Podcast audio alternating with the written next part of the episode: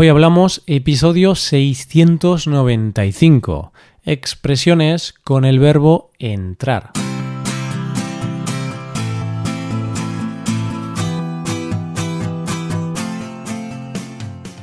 Bienvenido a Hoy Hablamos, el podcast para aprender español cada día. Ya lo sabes, publicamos nuestro podcast de lunes a viernes. Puedes escucharlo en iTunes, en Android o en nuestra página web. Y si quieres ver la transcripción, la hoja de trabajo de cada episodio y disfrutar de muchas otras ventajas, puedes visitar nuestra web hoyhablamos.com.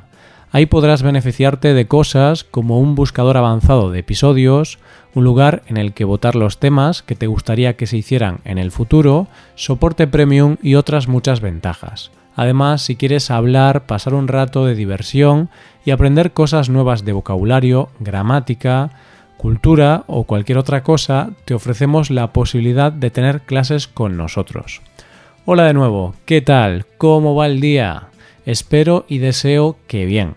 Por nuestra parte, aquí estamos de nuevo con un episodio de expresiones. Y hoy te voy a hablar de algunas frases que contienen el verbo entrar. Ya sabes que en español tenemos algunos verbos con múltiples significados y usos como echar, llevar o quedar. Muchos ya los hemos tratado en otros episodios anteriores, seguro que lo recuerdas.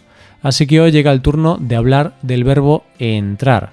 Vamos a entrar en acción. Coge lápiz y papel porque empezamos. Hoy hablamos de expresiones con el verbo entrar.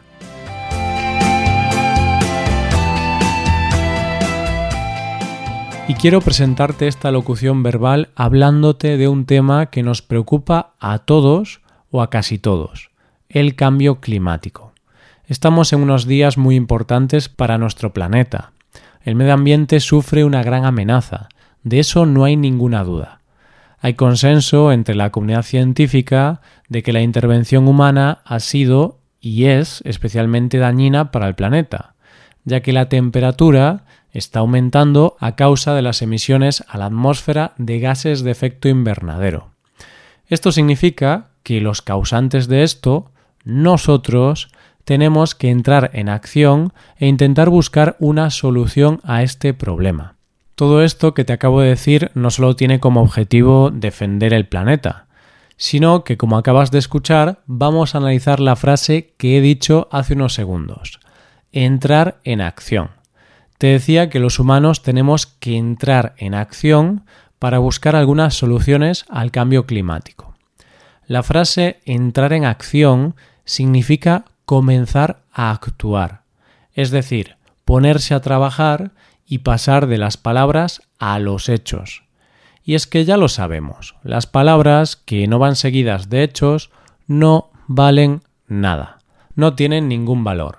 Este tema es muy interesante porque ¿cómo podemos entrar en acción? ¿Qué podemos hacer nosotros desde nuestra casa?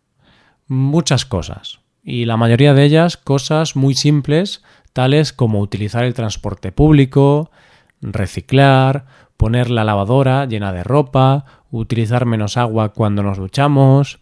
Bueno, también tenemos la opción de no ducharnos.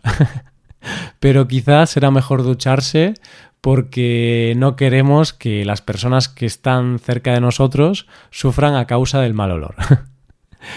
Y ahora pasamos a la segunda frase del día de hoy, entrar en razón. Vamos a ser sensatos y entender que hay que ducharse con frecuencia y tener cuidado de nuestra higiene corporal. De lo contrario, vamos a ser unas mofetas. sí, sí, unas mofetas. Esos animales que expulsan un olor terrible de su cuerpo para defenderse de los depredadores. Bromas aparte, entramos en razón para explicarte la expresión entrar en razón. Se dice que una persona entra en razón cuando recupera la sensatez, cuando se convence de que algo es razonable. En ocasiones perdemos la razón, nos equivocamos o hacemos cosas que no tienen mucho sentido. Por ejemplo, imagínate que quieres comprarte un coche carísimo, uno de esos coches que cuestan tanto dinero como una casa. Quieres comprarte un coche de ese tipo sin tener trabajo ni tener ahorros en el banco. De esta manera decides pedir un crédito al banco. Sin embargo, antes de entrar en razón, te llama por teléfono tu madre y te dice No hagas eso, hijo. No tiene sentido invertir tanto dinero en un coche si no tienes trabajo. No te compres el coche. Así podremos decir que tu madre quiere que entres en razón. Es posible que a tu madre le haya entrado miedo o que a ti te haya entrado miedo debido al consejo de tu madre. Pedir un crédito a un banco mm, es algo muy serio. Hay que pensarlo muy bien antes de hacerlo. Y lo que tenemos que pensar ahora es acerca de la tercera expresión de hoy, entrar miedo. Vamos a ver por dónde nos entra miedo. Ahora piensa que eres un aficionado a las setas y estás recogiendo setas en el bosque. De repente tropiezas con un oso en mitad del bosque.